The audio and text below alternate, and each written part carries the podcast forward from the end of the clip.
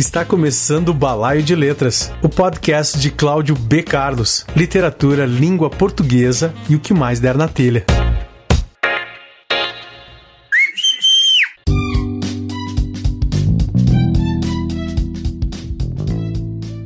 Começando o programa número 32, 20 de dezembro de 2020.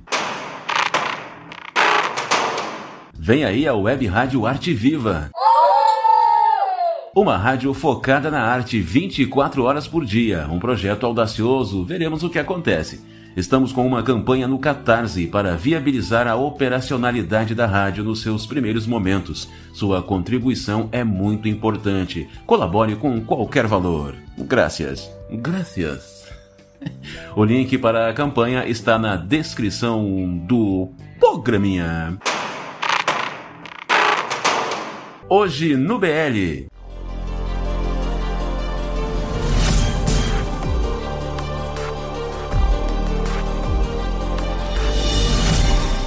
Edital seleciona artigos sobre Oliveira Silveira para publicação. O convidado é Robertson Frizeiro, escritor, tradutor, dramaturgo e professor de criação literária.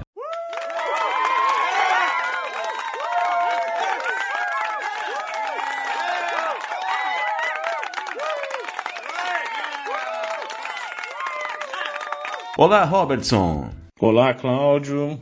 Olá, queridos ouvintes.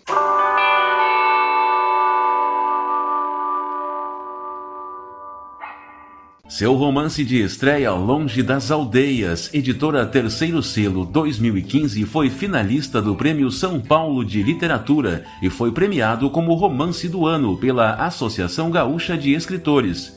Seu primeiro livro infantil, Por que o Elvis não latiu? Editora 8 Inverso 2010, foi agraciado com o prêmio Crescer e indicado como um dos 30 melhores livros infantis do ano. Em 2019 lançou A Minha Memória, selo Class da editora Bestiário e O Amor é essa luz no fim do nada, entre capas, ambos de poesia. Foi jurado do prêmio Jabuti por três anos consecutivos. Bem, meu nome é Robertson Frizeiro, eu sou escritor, sou poeta, dramaturgo, tradutor, professor de idiomas e professor também de criação literária e não sei dizer qual dessas coisas eu gosto mais de fazer.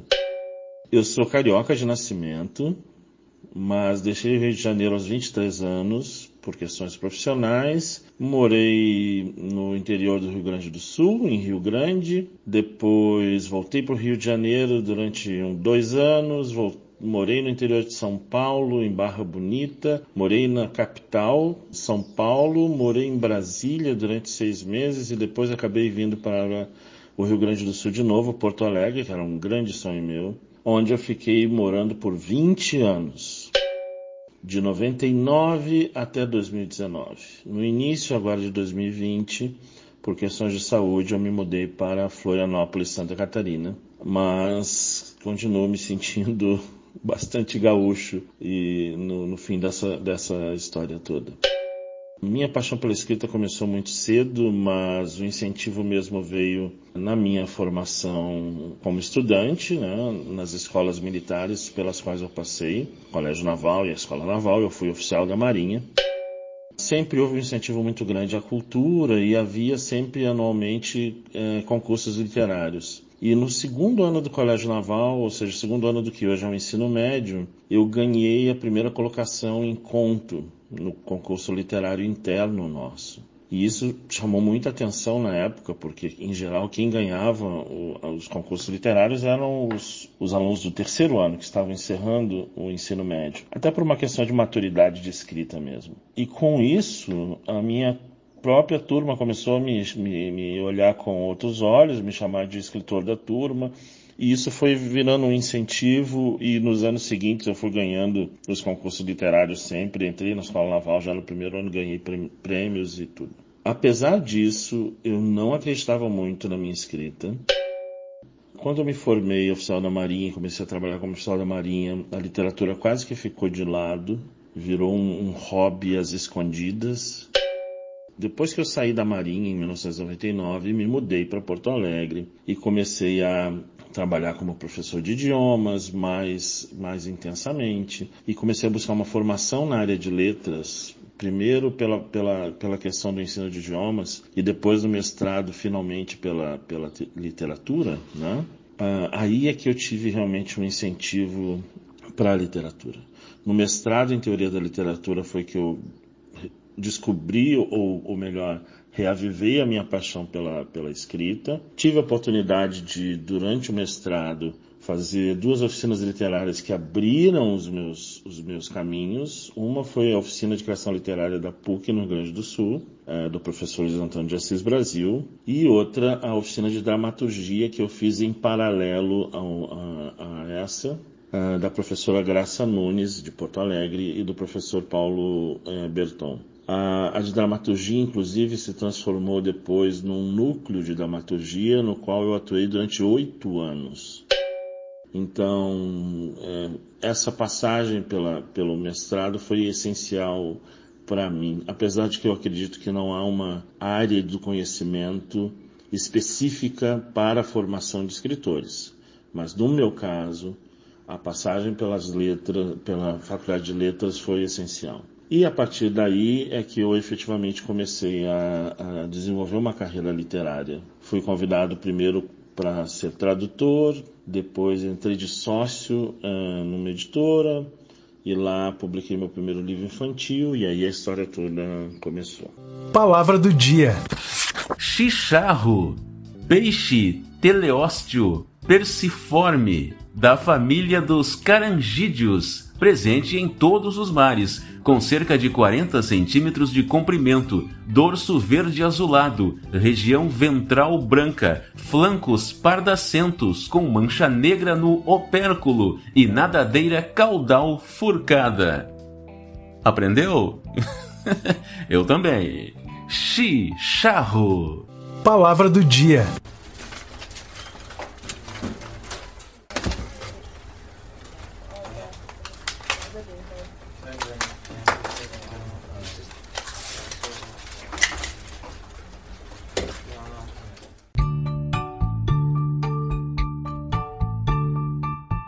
Aí, gente, Saulo Melo, contista gaúcho, avisa. Em breve, reedição de meu livro Entre Sombras, graças a Cláudio Carlos e editora Coralina. Robertson Frizeiro, fale sobre o seu romance Longe das Aldeias, processo de criação, quanto tempo ficou envolvido com o livro. O Longe das Aldeias, meu primeiro romance, foi publicado em 2015 e é, é, bem curioso falar sobre o, o, processo de criação do Longe das Aldeias e eu acho que é bem interessante para quem gosta de escrever e está começando de repente na escrita. Eu vejo gente muito apressada em, em publicar mas no meu caso foi essencial o processo do Longe das Aldeias para que o livro chegasse onde chegou. Eu levei entre o momento da ideia do livro até a publicação, 20 anos. Claro, não foram 20 anos em cima do texto. É, eu sempre lembro de uma, de uma oportunidade em que eu fui convidado para falar numa escola em Porto Alegre por um grande amigo meu que é um excelente escritor e também um excelente professor que é o Lucas de Melo Bones. Ele me chamou então para conversar com a turma dele sobre Longe das Aldeias. Eles leram o livro e eu lembro que uma menina na primeira fila perguntou assim: "Quanto tempo você levou para escrever o livro?" E aí eu falei candidamente: "Ah, levei 20 anos." E ela olhou para minha cara assim, ela não conseguiu disfarçar no rosto dela a decepção de, sei lá, imaginar que um livro tão, tão, tão curto, né, que ele não é um romance muito grande, tenha levado 20 anos para ser escrito. Mas a verdade é um processo, né? Da ideia até a publicação foram 20 anos.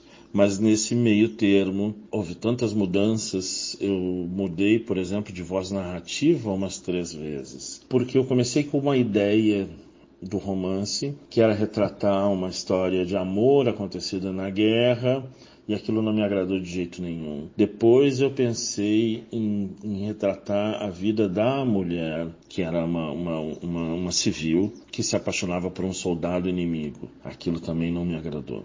Até eu descobri o viés do romance e sobre quem realmente era aquela história, sobre quem eu realmente gostaria de falar. Uh, e até arrumar o texto do, da maneira como eu, como eu queria, uh, estudando bem a linguagem, uh, enxugando ao máximo, uh, principalmente a questão da linguagem, para que ela fosse mais precisa, para que ela fosse econômica mesmo, para que as palavras não fossem difíceis. Enfim, esse cuidado todo levou 20 anos nesse processo. Né? A ideia surgiu de uma notícia de jornal é interessante também falar sobre isso. A notícia de jornal sobre uma guerra que eu não cito no, no, romance. Em nenhum momento no romance eu digo qual guerra foi a inspiração para o romance. Isso tem uma razão de ser. Eu não queria que o romance fosse sobre aquela guerra específica, mas sobre um certo crime de guerra que acontece até hoje, sempre aconteceu em várias guerras. Então eu queria que o livro fosse um pouco mais universal e, e nesse sentido eu tenho esse cuidado. Eu não digo qual é o país de origem daqueles personagens, eu não digo qual o país de destino daqueles personagens, apesar de que leitores mais atentos conseguem pescar os sinais,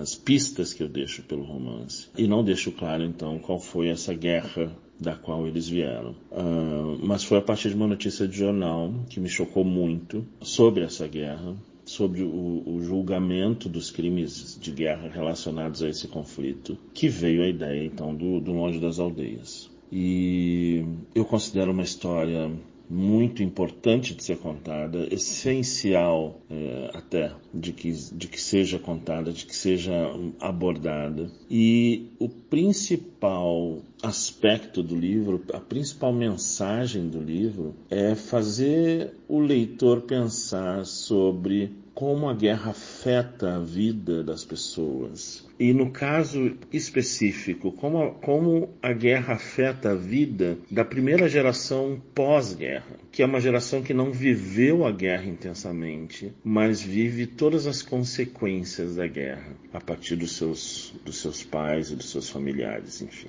E o livro foi traduzido para o árabe, não é? É verdade. Dia 6 de outubro agora foi a data de lançamento do, da tradução para o árabe do Longe das Aldeias. Uh, ele foi comprado por uma editora que tem sede no Kuwait e no Iraque, a Takwin Publishing House.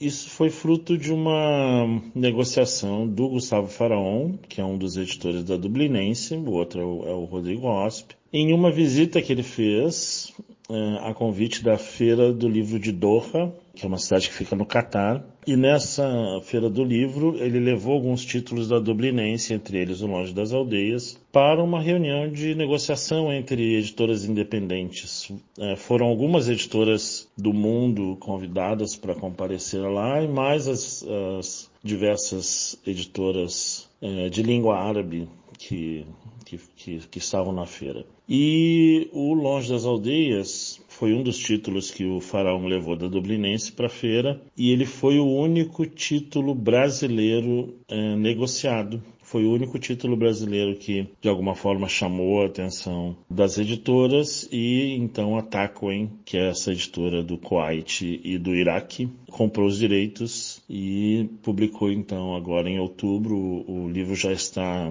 sendo divulgado e já tem até algumas é, resenhas surgindo sobre o livro, uma boa receptividade. É, fico muito feliz com isso. O processo de negociação então foi feito na Feira do Livro de Doha. A editora contratou como tradutor o Mark Gamal, que é um tradutor egípcio cristão e que vive na Espanha. Ele mora em Madrid. Eu tive contato com ele ao final do processo de tradução, ele entrou em contato comigo. É uma pessoa muito inteligente, muito competente, Uh, bastante premiado. Ele traduz do espanhol e do português para o árabe e já traduziu autores como Gabriel Garcia Marques, Machado de Assis. Então eu dei muita sorte da Taco em realmente apostar no projeto e colocar o meu livro nas mãos de um editor realmente muito competente. A leitura dele foi muito detalhada, ele entrou em contato comigo e, e comentou alguns aspectos do livro muito sutis e que até muitos leitores brasileiros não perceberam, algumas entrelinhas, algumas uh, camadas de compreensão a mais que eu coloquei em certos momentos no livro. Ele percebeu todas essas nuances e ele encontrou soluções muito interessantes para colocar na língua árabe alguns aspectos do livro. Eu fiquei bastante contente assim com as conversas que eu tive com ele. E agora, então, fiquei muito feliz também porque eu recebi a notícia de que a Tarquin, apesar de ser baseada no Kuwait e no Iraque, ela tem essa, essas duas sedes, digamos assim, ela distribui os seus livros para todo o mundo árabe. Então, essa publicação, na verdade, vai uh, chegar a praticamente todos os países de língua árabe ali que recebem as publicações da Tarquin, inclusive hum, alguns núcleos de migração árabe na Europa acabam também recebendo os livros da Tarquin. Então, quem sabe não é uma, uma boa janela para apresentar o Longe das Aldeias para até outros países, quem sabe não surgem aí pelo caminho outras traduções.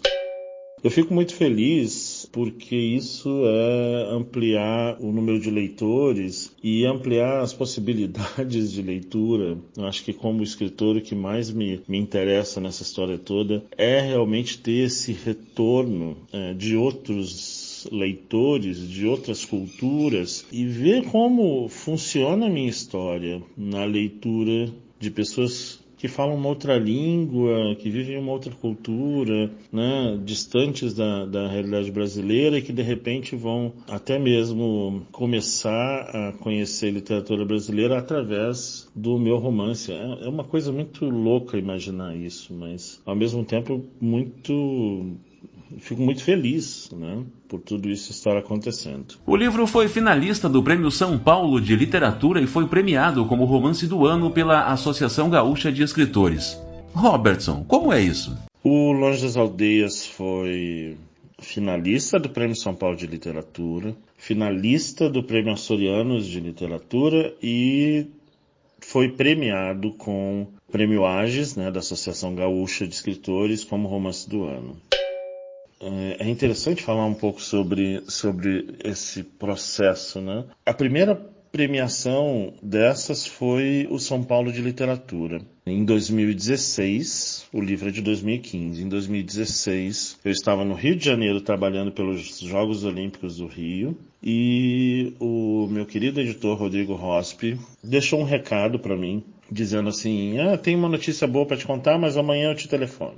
E aí eu passei uma noite inteira tentando imaginar que notícia boa seria uh, envolvendo Longe das Aldeias, que era o único livro, é o único livro que eu tenho publicado com a Dublinense. Né? E qual não foi minha surpresa quando ele me disse uh, no dia seguinte que o, que o livro tinha sido indicado como finalista do Prêmio São Paulo de Literatura, que é uma premiação em nível nacional para romances. E na época, o Prêmio São Paulo de Literatura tinha três categorias. Tinha uma categoria principal para autores já publicados e tinha duas categorias para autores iniciantes uma para autores com menos de 40 anos e uma para autores com mais de 40 anos, que era o meu caso. E a notícia era ainda mais interessante, porque o júri, ao divulgar a lista de finalistas, divulgou os 10 finalistas da categoria principal, 7 para a categoria menores de é, abaixo de 40 anos e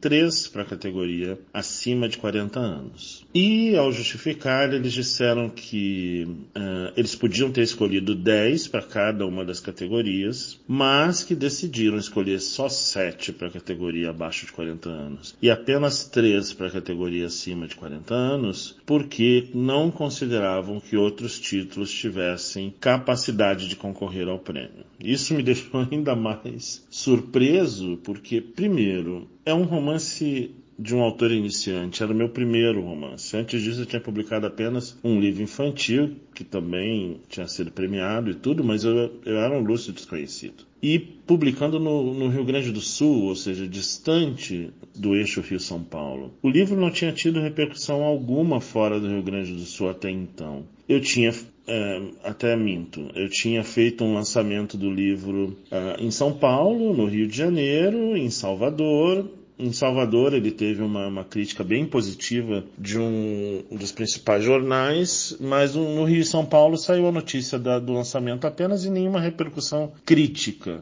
nenhum comentário, nenhum, nenhuma eh, referência ao livro. E qual não foi minha surpresa então do livro então é, ser indicado, ser escolhido como finalista do prêmio. E o Prêmio São Paulo tem uma característica interessante, né? Você não se inscreve para o Prêmio São Paulo. Eles, os jurados, dentro do universo de, de livros que foram publicados naquele ano, escolhem os livros que eles acharem uh, mais interessantes para concorrer então à premiação final. O Prêmio São Paulo foi uma oportunidade também de eu conhecer vários escritores que eu admiro muito pessoalmente, porque todos nós fomos reunidos em São Paulo a convite do governo de São Paulo para eventos e para a premiação também. Então, nessa ocasião, tive a oportunidade de conhecer vários escritores contemporâneos que eu admiro, escritores já consagrados, alguns escritores novos, fazer amizades com outros autores que estão escrevendo nesse momento, então foi muito interessante. E depois o Prêmio Açorianos foi a segunda indicação que veio. Foi uma indicação muito carinhosa, porque era um reconhecimento que eu recebia no estado que me acolheu. Então eu fiquei muito, muito contente com isso. A premiação do Agis foi a coroação então dessa boa fase do livro. É uma premiação que eu, eu acolhi com muito carinho, porque é um prêmio dado por colegas escritores. Né? Da Associação Gaúcha de Escritores, é, ele, é, o prêmio é escolhido não por um júri, mas pela votação dos próprios colegas escritores. Então é um prêmio bastante interessante. Essas premiações são importantes, não é, Robertson? Essas premiações ajudam a divulgar o livro, sem dúvida, mas, sobretudo, elas me ajudaram a olhar com um pouco mais de carinho a minha produção, a minha literatura, acreditar um pouco mais no, na minha escrita, por incrível que pareça. Né? Isso é um processo pelo qual vários escritores passam. As dúvidas sobre a sua produção permanecem. Eu ainda não diria que eu sou 100% seguro do que eu escrevo, não. Cada original é um desafio novo. E, mas as premiações acabam te balizando, te mostrando que o caminho está certo. Fale agora sobre seus livros de poesia. A poesia, desde o início, uh, foi o que eu mais escrevi. Eu sempre me vi primeiro como poeta e depois como prosador.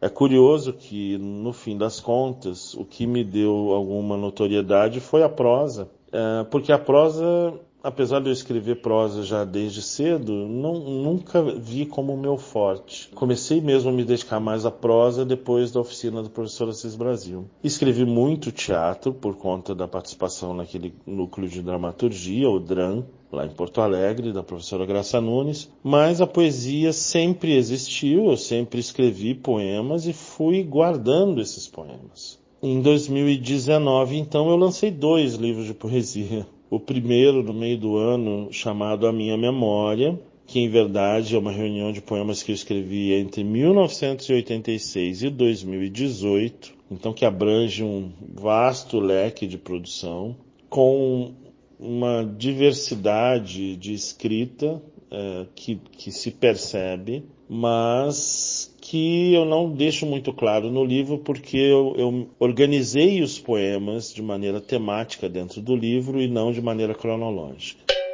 O segundo livro já nasceu de um projeto, Amor é essa luz do fim do nada, nasceu de um interesse meu em publicar alguns poemas que eu tinha escrito no ano 2000, numa coletânea chamada Uma, Umas Canções de Amor, Outra de Saudade, E quando eu fui conversar com o, o editor, nós vimos que eram poucos poemas para formar um livro. E eu, naquela época, estava já escrevendo alguns poemas sobre amor. E acabou então surgindo a ideia de juntar esse, esses poemas sobre amor com aquela coletânea de poemas do ano 2000. Quando nós organizamos o material, eu vi que a minha produção atual era muito mais interessante do que aquela coleção de do, do, ano 2000. E o livro acabou mudando de face. Ele acabou sendo um livro dos poemas atuais, tendo como um acréscimo aquela coleção de poemas do ano, do, do ano 2000. E aí nasceu então O Amor é essa luz no fim do nada, que é um livro cujo tema principal é o amor, mas o amor visto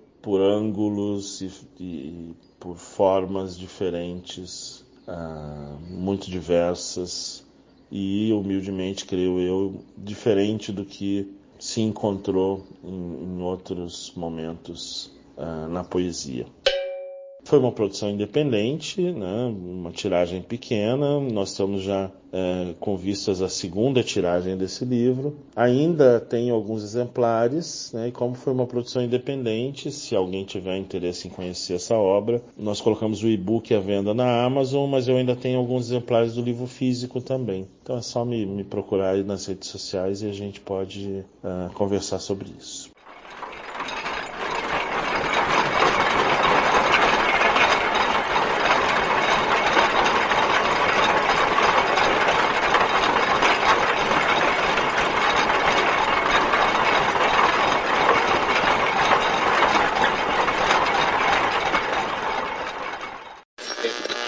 Balaio de Letras. Produção e apresentação: Cláudio B. Carlos.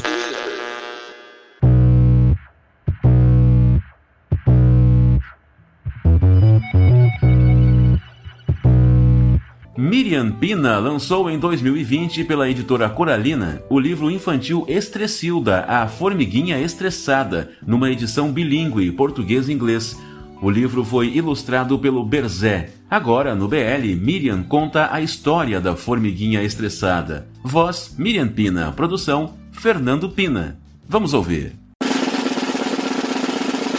Com vocês, Estressilda, a formiguinha estressada. É uma história de Miriam Pina, ilustrada por Berzé.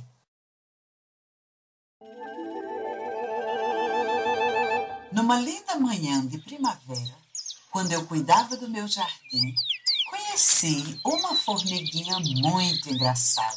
Seu nome? Mais engraçado ainda, Estressilda. Muito esforçada, nada na vida era mais importante do que o seu trabalho. Todo dia trabalhava, trabalhava, trabalhava.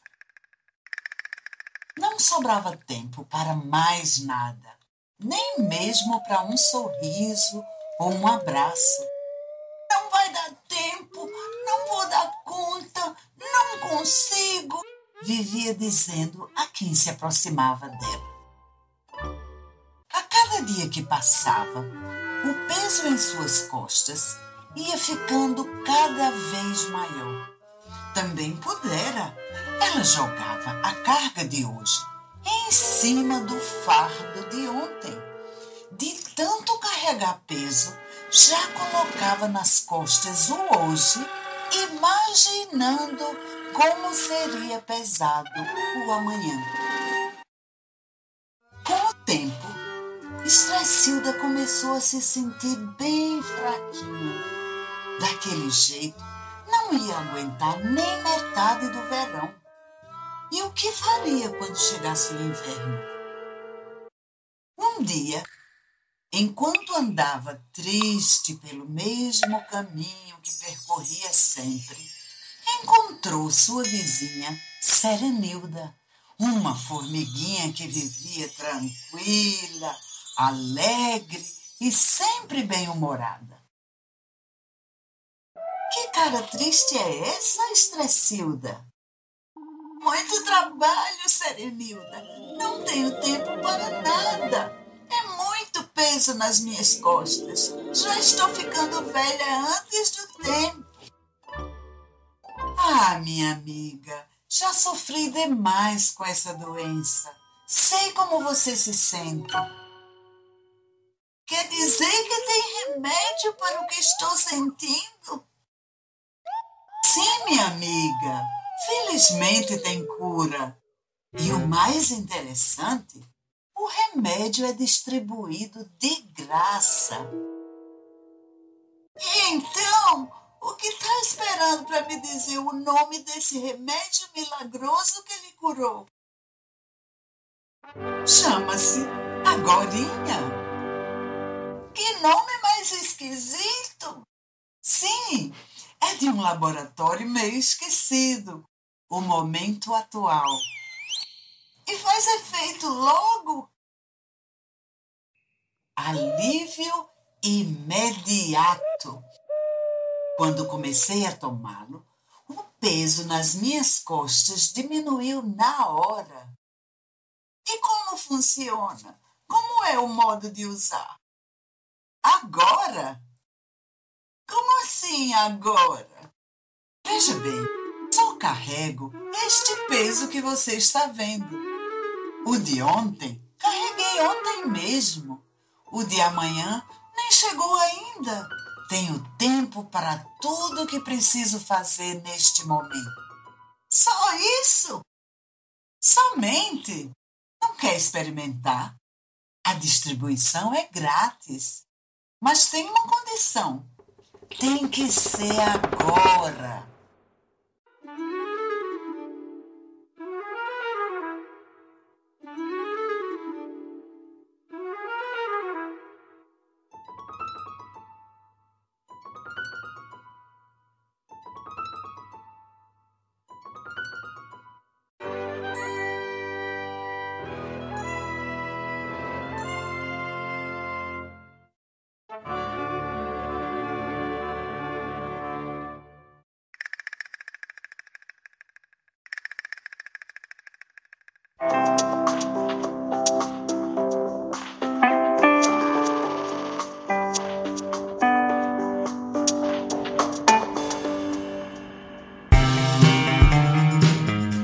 Você sabe o que é capacitismo? É uma forma de preconceito contra pessoas com deficiência. Quer um exemplo?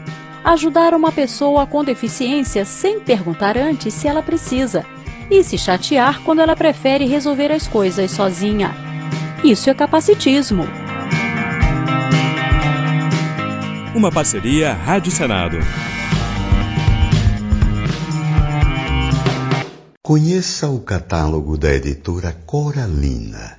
Estressilda, a formiguinha estressada. Literatura infantil de Miriam Pina.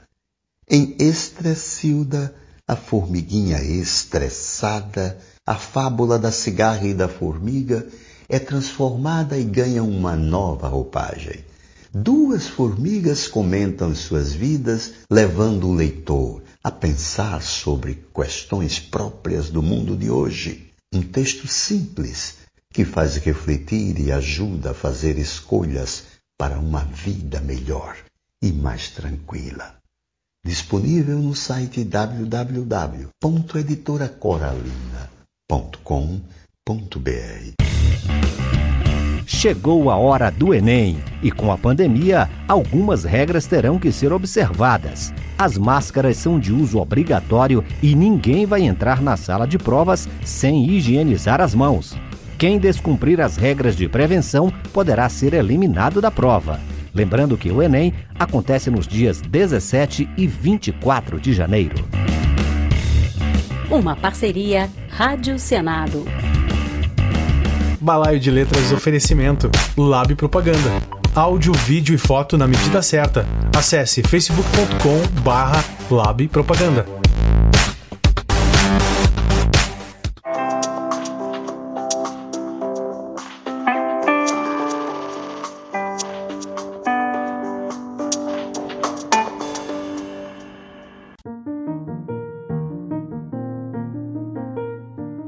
Aqui é o Rodrigo Novaes de Almeida, eu sou escritor e editor.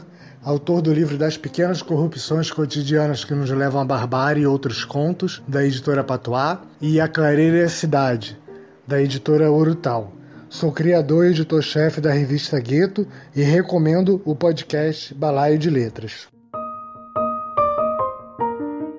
Você está no Balaio de Letras, literatura, língua portuguesa e o que mais der na telha. Eu sou Cláudio B. Carlos, sou escritor, editor, editor da editora Coralina e da Saraquá Edições e sou o, o host aqui do BL, sou o apresentador do BL, sou o diretor do hospício. Vem aí a Web Rádio Arte Viva, uma rádio focada na arte 24 horas por dia. Um projeto audacioso, sim, Sim. Veremos o que acontece. Estamos com uma campanha no Catarse para viabilizar a operacionalidade da rádio nos seus primeiros momentos. Sua contribuição é muito importante. Colabore com qualquer valor. O link para a campanha está na descrição do programa.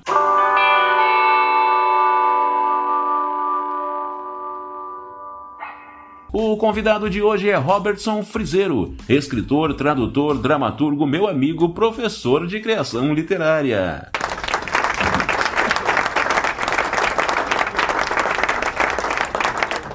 Robertson Frizeiro, fale sobre seu trabalho como professor de criação literária. Qual a importância das oficinas para quem quer se dedicar à escrita? Eu acredito que a minha história como professor de criação literária veio muito da minha percepção do quanto as oficinas literárias são importantes. Para mim, foram essenciais. Eu fui aluno de vários professores de criação literária, três eu considero que são os meus formadores. O primeiro é o professor Luiz Antônio de Assis Brasil, que é escritor, e há 35 anos mantém a oficina de criação literária na PUC do Rio Grande do Sul. A oficina do professor Assis Brasil foi, uh, sem dúvida nenhuma, a minha grande formação como escritor. A minha escrita mudou completamente depois de passar pelas mãos do professor Assis Brasil. Em paralelo a ela, eu fiz uma oficina de dramaturgia com a professora Graça Nunes, que durou aí oito anos de trabalho ininterrupto, era uma oficina permanente. E uma terceira que eu fiz com o professor Luiz Carmelo, lá de Portugal, que também é escritor, foi uma oficina à distância, promovida pelo Instituto Camões de Portugal, e que também fez o papel para mim de uma pós-graduação em escrita criativa, se eu posso dizer assim. Disso veio a minha vontade também de ensinar criação literária, para manter o meu conhecimento do mestrado, a minha formação, e também para continuar permanentemente escrevendo e estudando escrita. Creio que isso é, é essencial para o escritor. Continuar a, a estudar escrita criativa sempre e a minha maneira foi sendo professor de criação literária. Atualmente eu não estou mantendo mais oficinas presenciais, mas continuo dando aulas com oficinas online com bons resultados. E acredito muito nas oficinas literárias. Não acredito que oficinas literárias formem escritores, mas acredito que elas ensinam para aqueles que querem ser escritor o artesanato da escrita. Por que o Elvis não latiu? Seu livro infantil, que foi agraciado com o prêmio Crescer e indicado como um dos 30 melhores livros infantis do ano de 2010. Fale sobre ele.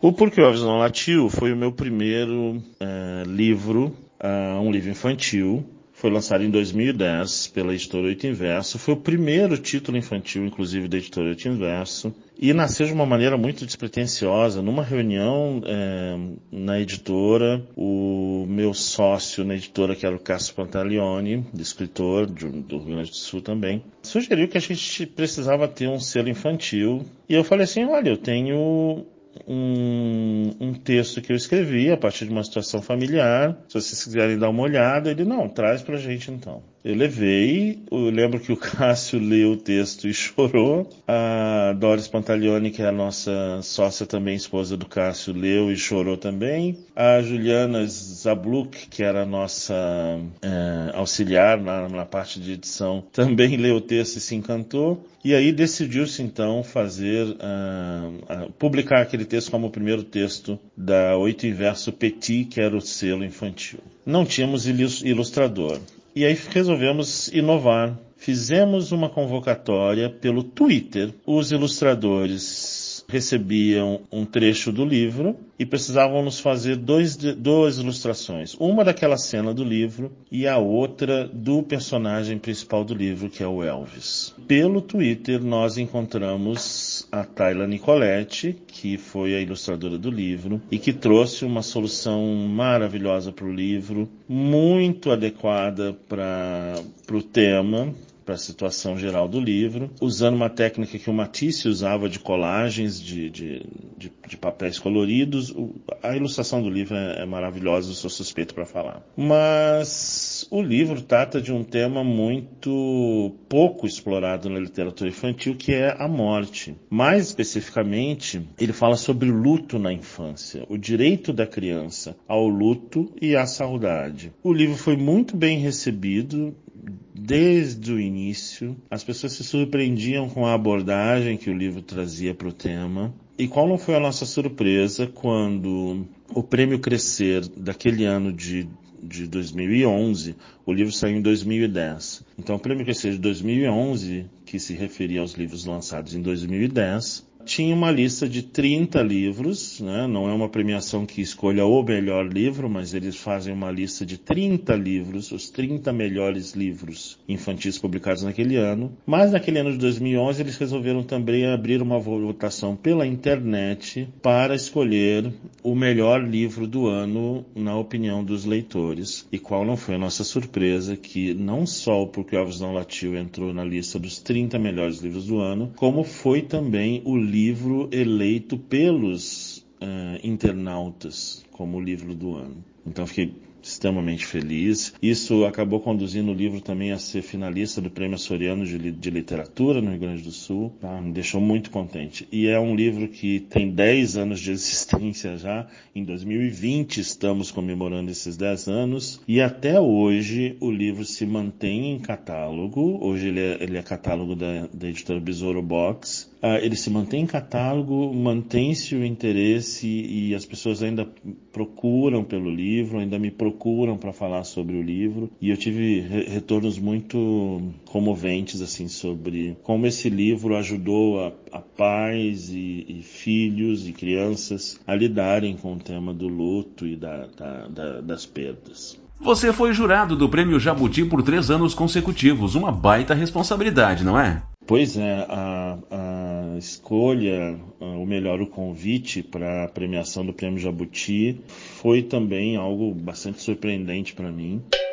Eu atribuo isso à, à, própria indicação ao Prêmio São Paulo de Literatura, mas de alguma forma os curadores do Jabuti tomaram conhecimento do meu trabalho também como professor de criação literária e acabaram me, me convidando para uh, ah, ser jurado do Prêmio Jabuti. No primeiro ano, que foi de 2017, eu fui jurado de uma categoria chamada Melhor Adaptação. Era uma categoria meio confusa, era voltada para livros adaptados de grandes obras da literatura. Mas era confusa porque é, tinha absolutamente de tudo, desde contos infantis adaptados de, de, fábulas e contos de fadas, até romances adaptados de, de peças teatrais e por aí vai. Uh, eram poucos concorrentes também naquela categoria. Uh, os critérios de avaliação eram um pouco confusos. Uh, por fim, uh, o próprio Prêmio Jabuti decidiu, depois daquele ano, uh, eliminar essa categoria, não existe mais. Mas no ano seguinte, 2018, eu fui convidado para ser jurado da categoria Contos e ano passado eu fui convidado para ser jurado da categoria Poesia. E sim, é uma responsabilidade imensa. Primeiro porque nós estamos lidando com os sonhos das pessoas. O Jabuti é o maior prêmio literário do Brasil. E as pessoas pagam uma inscrição que não é barata, até porque o prêmio é um prêmio que tem uma estrutura muito grande. Né? É um prêmio que remunera os seus jurados, é um prêmio que tem toda um, um, uma organização por trás. Então, o valor que se paga de inscrição é um valor também para se manter toda, toda essa máquina eh, funcionando. Né? Mas é uma experiência incrível ser jurado de um prêmio desses, porque ali você tem a temperatura exata do que, que se produz de literatura no momento atual no Brasil. Porque na mesma categoria conto, na mesma categoria poesia, você tem desde escritores consagrados a escritores iniciantes, cujo livro é a sua estreia na literatura. E cabe a nós jurados julgarmos pela obra, pela escrita, pelo trabalho apresentado e não pelo nome. É um trabalho árduo, né? cada uma dessas categorias tem uh, cerca de pelo menos 150 livros inscritos. E, para ser honesto, você tem que uh, se dedicar bastante à leitura dessas obras e nem todas as obras, sendo muito é, franco, você lê na sua íntegra, porque como o funil lá no final da, da história é muito é, estreito, você já consegue perceber pela leitura de um, uma parte apenas do livro que ele não tem condições de concorrer lá no final, lá naquele funil estreito.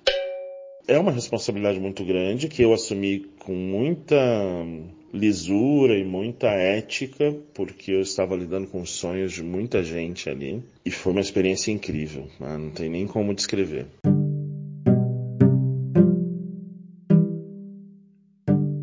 Oi, pessoal, aqui é o Luiz Dil, escritor e também ouvinte do Balaio de Letras. Vida longa, literatura brasileira. Edital seleciona artigos sobre Oliveira Silveira para publicação.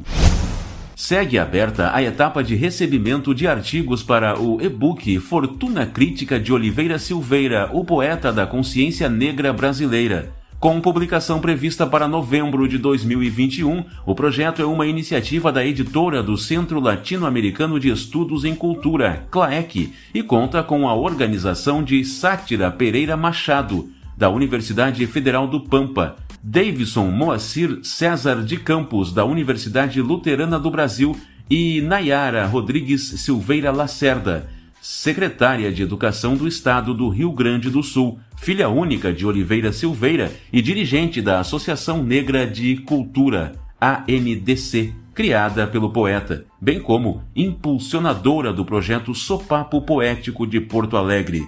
Os artigos serão recebidos até agosto de 2021 e os textos selecionados serão revelados em outubro. O edital está disponível no site do Centro Latino-Americano de Estudos em Cultura, claec.org/editora. Nascido em Rosário do Sul em 1941 e graduado em Letras pela Universidade Federal do Rio Grande do Sul, Oliveira Silveira foi um dos responsáveis pela transformação do 20 de novembro no Dia Nacional da Consciência Negra, autor de, entre outros títulos, poemas regionais 1968, Banzo Saudade Negra 1970, Décima do Negro Peão 1974, Praça da Palavra, 1970 e Pelo Escuro, 1977, morreu de câncer aos 68 anos em 2009 em Porto Alegre.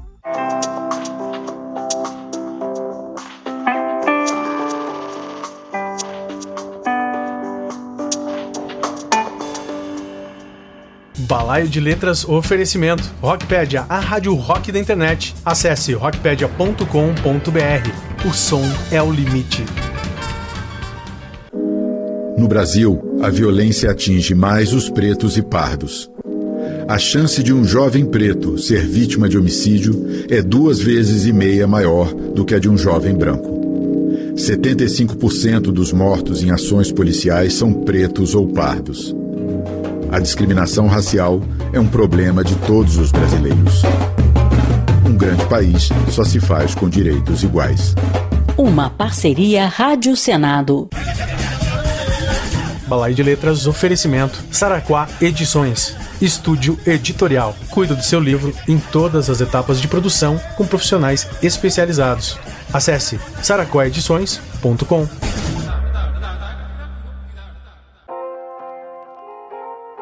Saraquá Edições e Editora Coralina apresentam Maravalha, uma novela grunge galdéria, romance de Cláudio B. Carlos.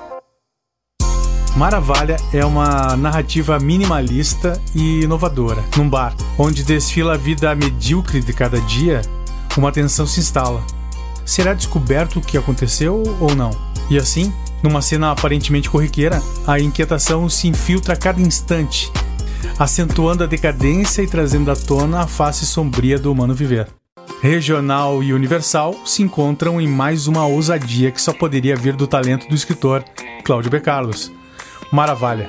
À venda no site da editora Coralina, editoracoralina.com.br.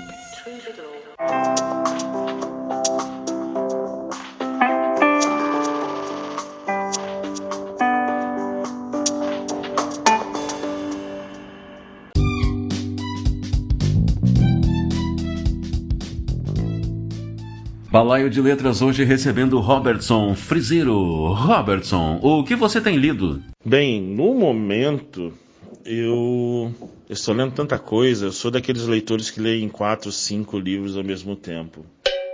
Então, eu estou lendo bastante material de pesquisa para um dos meus próximos romances, cuja ação começa na Síria, Uh, e tem uma relação com a guerra da Síria, então eu tenho lido bastante sobre a Síria, sobre uh, como era o país antes da guerra. Comecei a estudar um pouquinho de árabe também, para me aclimatar, enfim. E ao mesmo tempo eu tenho outros livros a cabinho, então eu tenho pesquisado também sobre outras coisas. De literatura, eu estou relendo um livro que eu admiro muito, eu sou apaixonado por, por esse livro, justamente pela questão do, do narrador, de como a, a, autora trabalha a voz narrativa, que é o, o Clube da Felicidade da Sorte. Eu estou lendo no original The Joy Lucky Club, que é da M10. Esse livro virou um filme produzido pelo Spielberg na, na década de, de 90, se não me engano é maravilhoso, assim, tem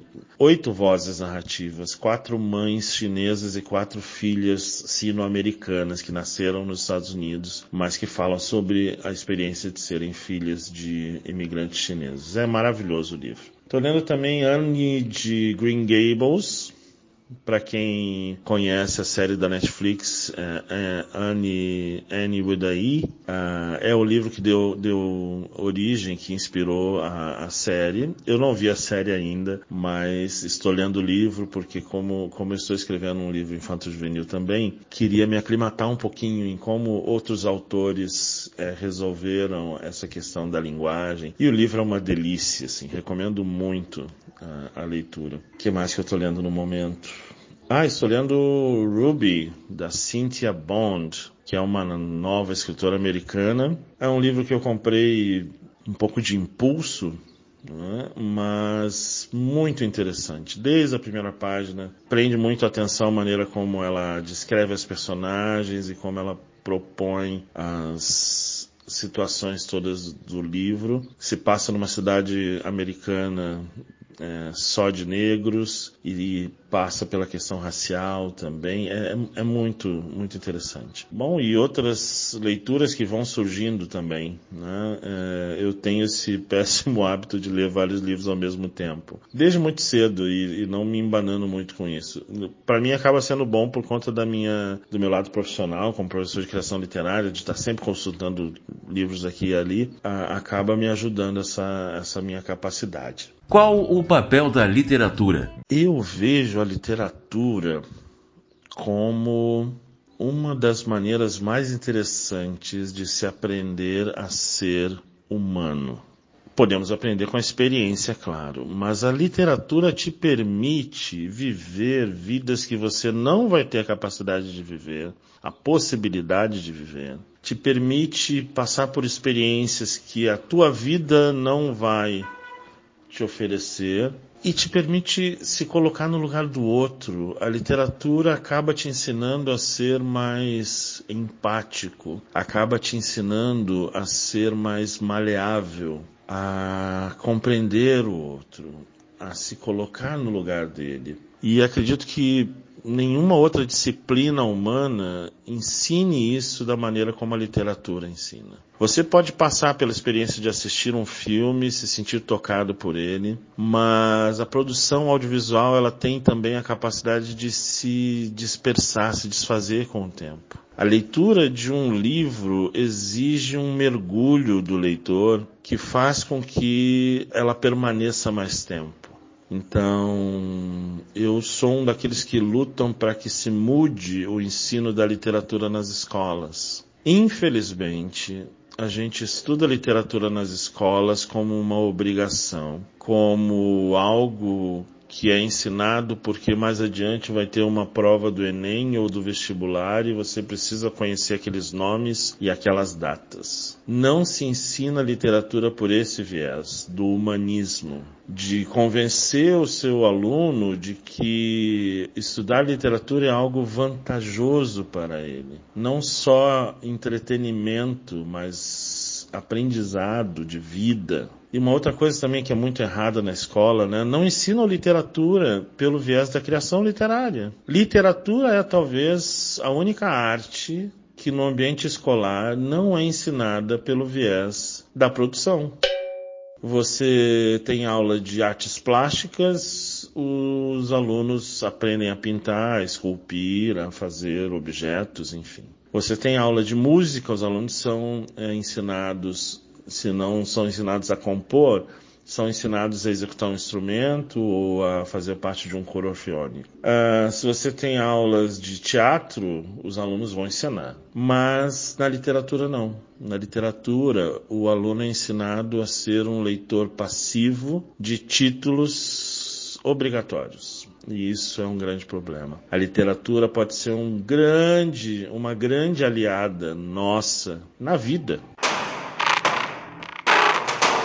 E qual o seu papel como escritor? Bom, dentro de tudo isso que eu falei sobre a literatura, acho que o papel do escritor é ser um pouco o observador do mundo, ou seja, é, o papel dele é olhar ao redor, perceber o que não está certo no mundo, que não está direito, e tentar mostrar isso através da literatura.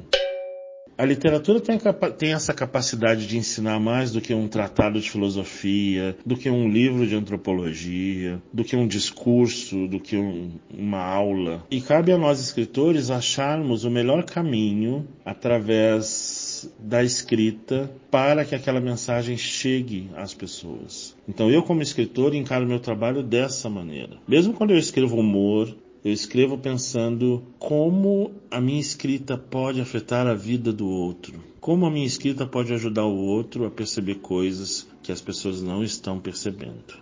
Espero estar conseguindo isso. É a minha grande tentativa. É, é, a minha preocupação em me aperfeiçoar sempre como escritor é para que isso um dia aconteça. espero que os meus leitores, de alguma forma, uh, estejam sendo atendidos né, nesse sentido. Balaio de Letras.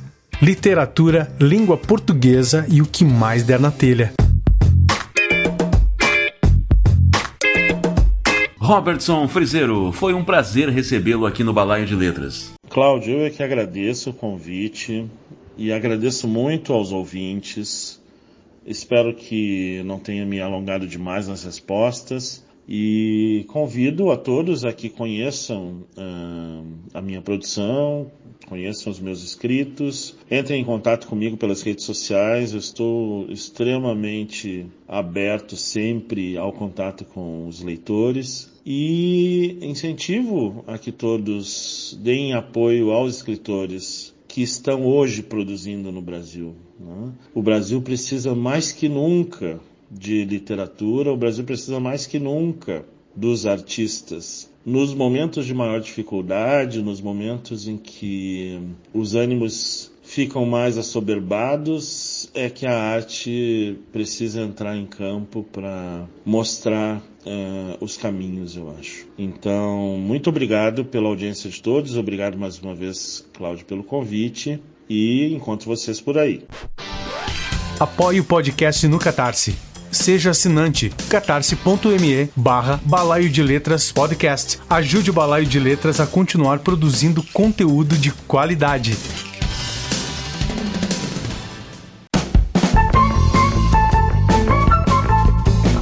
Você ouviu Balaio de Letras, o podcast de Cláudio B. Carlos, literatura, língua portuguesa e o que mais der na telha. Até o próximo episódio.